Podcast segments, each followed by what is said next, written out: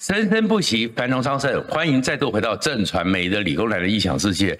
其实呢，我们知道说，总统大选，其实在台湾呢，虽然正式的一个选举法定的规定只有最后一个月，但是我们这一年都在打台湾的总统大选。不过呢，你会发现，台湾的总统大选今年到最近的发展，特别有金庸小说的味道，是金庸的《天龙八部》。如果大家有读过《天龙八部》，我们小时候在读的时候，真的会觉得情节曲折，而且那种笔法和人物的布局出乎你的想象。在《天龙八部》有五本，在第一本的时候，你看得很仔细，很精彩，你会以为主角就是段誉，你会以为说女主角就是穆婉清，就是钟灵，或者是后面的阿朱。可是越到后面，你才发现，到了后面的时候，真正的主角。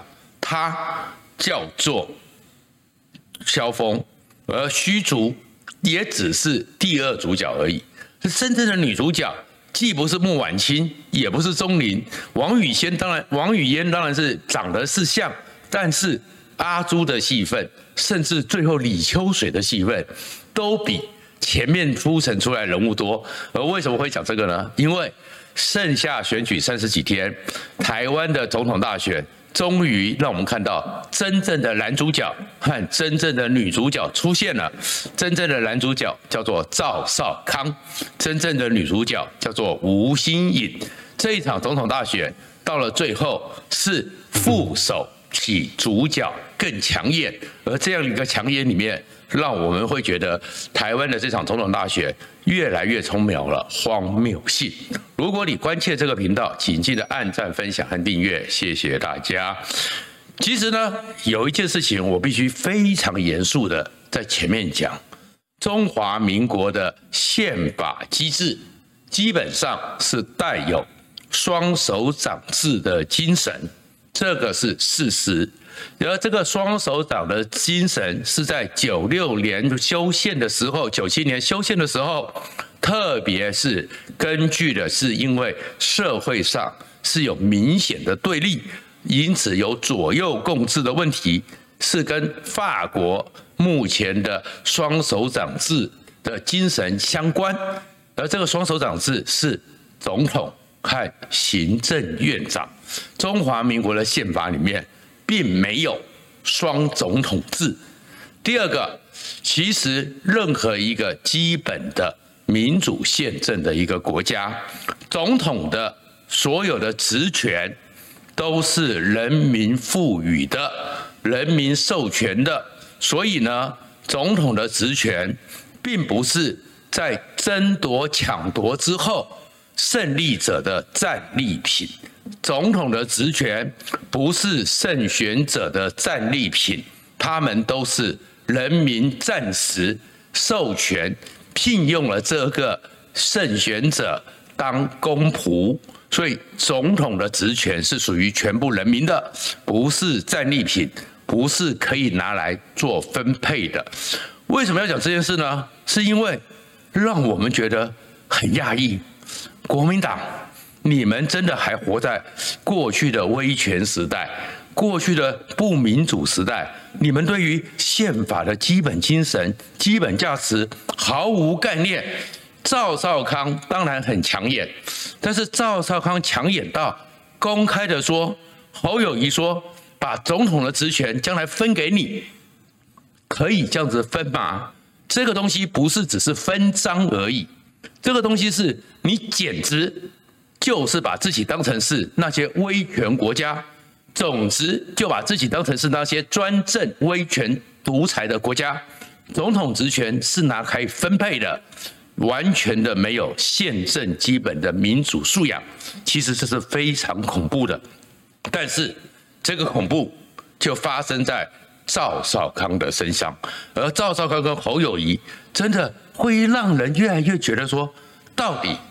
国民党推出的主角是赵少康还是侯友谊呢？赵少康太抢眼了，抢眼到觉得你觉得难以理解。什么叫做难以理解呢？侯友谊基本上是做了一个选择，因为跟柯文哲最后破局之后，所以他找了赵少康，而赵少康对于国民党从成就选举的实务来讲，确实有帮助，因为赵少康口才辩捷，赵少康长期的主持着政论上的一个力量，广播的力量，政媒的一个禁用权，在台湾没有几个人超过于他。然后他又用这个力量创造了一个国民党非常强大的派系，叫战斗蓝。所以赵少康归队之后，加上柯文哲和郭台铭不选，柯文哲的一个整个的示弱，哎，蓝军确实归队了。而赵少康那种战斗蓝的打法，也在复制着去年二零二二年那样一个县市长选举，跟着赵少康的战斗蓝的市议员九成都能当选，因为极端对立。极端的冲突，极端的凝聚，确确实实有帮助。所以侯友谊让蓝军归队，整个国民党的区域立委也觉得士气大振。然后赵少康呢，也开始放飞自我了。而放飞自我是有些东西，你会觉得真的谁才是真正的国民党的总统呢？为什么呢？我们知道说，过去的时候，一个很主要的是主帅。主从总是要明确嘛，再怎么样，应该是主帅来下达战斗任务、战斗区域。就赵少康一变成是副总统之后，让你瞠目结舌。他直接在面对媒体的时候是说：“哎，北北基桃我负责，侯友宜去负责中南部。拜托，谁是主将？你可以跟侯友宜。”私下讲好，因为北北基桃它的特性可能我比较适合。主帅下令，不是你副帅下令，就好像我们在当兵的时候，不是旅长下令的，而是副旅长下令。你会觉得这个军队是真的是一个能够运作的军队吗？战区是由你赵少康分配，那你侯友谊做什么？是摆在那边用的吗？再过来。赵少康又讲说，他跟韩国瑜谈了八项政见，服贸啊，兵役恢复成四个月啊，也可以。选举本来就是你谈出政见，大家来讨论嘛。我说问题是，你是副的耶，你只是一个宪法体制里面备位，在选举里面一个辅佐，你直接连政策、连战略都是你来决定。那侯友谊算什么？那侯友谊真的就是只是你供在前面的。一个木偶吗？这个状况之下，难道国民党还有很多台湾的人不觉得担心吗？不觉得担心说将来真的会像赵少康讲的，台湾变成一个非常奇特的双总统制吗？可是这里面赵少康显然真的是越来越嗨了。事实上呢，赵少康保真的他确实口才便捷，他确实很有话语的能力，可是。他后面真的是让很多人开始讲说：“你目中真的有侯友谊吗？”因为他也要去讲说，他真的很重要，他真的对侯友谊很有帮助，他要去不断的呈现他的自信或者是自负，竟然开始讲说：“我就是赵子龙，我帮整个来帮忙清理整个战场，拜托历史和小说不也要读一读，不要只是玩电动玩具。”赵子龙确实在《科以光荣》系列，一直到现在《三国无双》这种手游桌游什么，赵子龙在电动玩具里面，赵云真的是一个神话般的人物。可是真实的历史呢？真实的历史，不管你是《三国志》或《三国演义》，赵子龙武艺高强，非常忠贞，而且呢是一个儒将形态，这些都是事实。而身长当时就大概有一米八，根据如果大家去里面的描述，骑着一个白马银枪，真的是非常的迷人。可是赵子龙从来没有当过方面大员，赵子龙一直就是刘备的护卫队长，等于是我们现在的总统府侍卫长。他的功能，不管是《三国志》《三国演义》里面。都只有做的就是突阵、断后、护卫，或者是诱敌。因此，赵子龙没有像关羽、张飞、马超、黄忠，他们是集团军的总司令，方面的大员，攻城略地。因此，事实上，历史上和演义里面，赵子龙战功不彰，因此赵子龙被封了位阶，远远不如整个关羽、张飞、马超、黄忠，甚至连魏延他都不如。他最高的封号是义军将军，后面因为街亭之失，跟着诸葛亮自行处分，还被降级。如果我们从整个历史上的正确来讲，他只是个杂牌将军。当然他很忠贞，但是不是像你讲的还可以扫荡战场。但是赵子龙在有一件事情倒是真实的。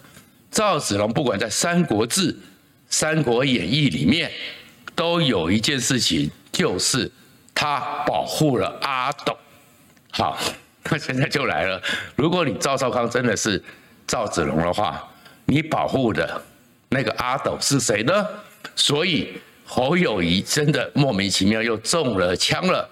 赵子龙确确实实在长坂坡里面，因为他是侍卫队长、护卫队长，保护家眷，在最后的过程中，他确实在千军万马中保护了阿斗，所以呢，让阿斗在那个战乱的战场上存活下来了。但是有没有那个刘备摔阿斗这件事情，史书上并没有这样的记载。有没有长坂坡七进七出，史书上也没这样的记载。而是罗贯中真的文笔妙笔生花，写得非常的精彩。而长坂坡上真正在历史上有发生的，确实是有张飞站在长板桥上大喊一声：“张翼德在此，谁敢向前？”但是没有赵子龙的角色，没有那么多。那赵子龙另外一次还是救了阿斗，他救了阿斗是当时整个《三国演义》中最刁蛮、最放飞自我、骄纵的公主，就是孙权的女女儿妹妹长公主。所以呢。所以长公主这个公主娇蛮的公主，名义上其实是阿斗的母亲，因为刘备后来娶了，所以说《三国演义》叫做孙公主，后来在那个电玩里面叫她叫孙尚香，阿香是阿斗的。名义上的母亲，那阿香会抱着阿斗，曾经要回东吴，又是赵子龙抢救下来。所以，如果真的赵少康继续这样放飞自我，人家已经搞不清楚到底是侯赵配还是赵侯配了。然后你又把整个现在的变成阿斗。其实赵少康，你真的能够帮侯友谊加分吗？要思考清楚。然后另外一个，这次的主角，真的就是刚刚讲的放飞自我的公主，就是。柯文哲找的吴欣颖了。吴欣颖其实有些事情，我们是觉得媒体不需要如此的过分，如此的咄咄逼人。吴欣颖她确实出生在星光家族，确实是一个，她当然不喜欢人家讲她是公主，她只是星光家庭的一个孩子长大的，但是从小确实优渥。确实受宠，而他的处事风格又是留美教育，对于台湾真的很多社会上的互动方式是不熟悉的。然后呢，他也会觉得有些问题，其实在欧美社会里面不会这样子问的。你们怎么这样问？但是对应方式真的就有点水土不服。可是这里面有些状况你要知道的。这不是你个人问题，因为你现在是代表着整个民众党跟柯文哲搭档，虽然几率是很低，但是你总是副总统候选人之一，而一个身为一个可能是人民考虑要不要授权给你的人，你当然都该说清楚、讲明白，而他的国籍的问题在处理过程上。也是大有问题。基本上我可以理解，因为很可能他在十年前就已经放弃了美国国籍，而以他这样一个，不要讲了，连我自己，你要问我说去找到我的大学和研究所的毕业证书，我可能都要翻箱倒柜好几天。这么久的日子了，你平常的生活也不需要这张证件。早不知道塞在哪里去了，所以他一时之间拿不出。一有些媒体一定要求的，你要拿出你那个放弃的证件是很难，但是你就直接说清楚、讲明白，我确实放弃了，然后确实怎么样了，而不是用那种傲慢的态度。你那种傲慢的态度，有点对呛的态度，然后甚至去问说：你当记者的时候，你爸妈有同意吗？对不起哦，你的那个搭档柯文哲要不要当副手？他妈妈都出来管，柯妈妈都会管，所以其实整个吴欣颖这个水土不服的状况，这种情况之下，对柯文哲并不利。那当然，有些人觉得那是直来直往的个性，其实那也是。有些人也会欣赏这种不会像台湾的政治人物这么的虚假，那是事实。可是亲和一点。然后，既然你要选这个局，我们也知道，台湾总统从九六年到现在为止，很多的副手其实都有侠女的精神，陪着走完这一段，让某一个力量在选举上能够稍微成长，能够继续茁壮。其实这些都是值得鼓励。就好像以前的王清峰，这些人都有侠女精神。就算是王如玄在国民党那么惨的时候，又有军仔案，他受了很多重伤，都是侠女现象。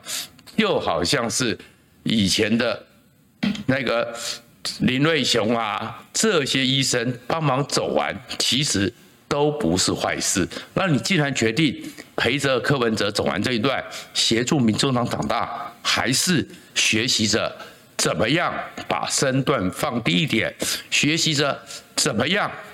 多倾听，少放飞自我，发展个性。因为你这种情况之下，对于很多对于蓝绿真的很不满的年轻人，他们希望，他们也知道，民众党未必有机会赢得总统，但是总希望民众党，因为其实一个政党四年就拿到总统大位，也太恐怖了。因为那个准备都没有准备好，但是总希望让民众党、让台湾能够有在蓝绿这种极端一对立、极端让人厌恶的环境之下，慢慢的让本土产生一个第三种力量。其实这种声音还是很多人期许的，那你就设法去扮演好这个角色，不要让你的个性不断放飞。因为选举选到最后了，今年一整年对台湾的选民、对台湾的公民是非常不公平的。都是那些纷纷扰扰，都是那些人际关系。到底选完之后，台湾给我们新的什么愿景？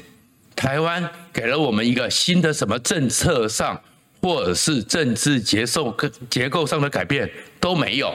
最后三十天，拜托不要变成你们的八卦、你们的花絮、你们的口水，让台湾最后就是在无可奈何下。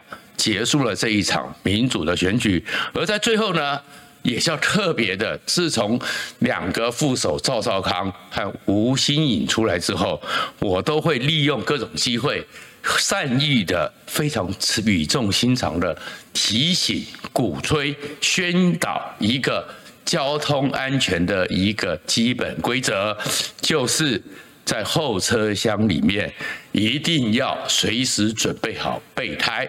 而这个备胎随时要去检查，随时要让它保持最好的状况，不要到你急的时候临时找个备胎，虽然装上去了，以为车子可以走，结果走起来风险更大。赵少康和吴欣颖就是这种风险太大的备胎，真的对交通安全非常的不好。谢谢大家。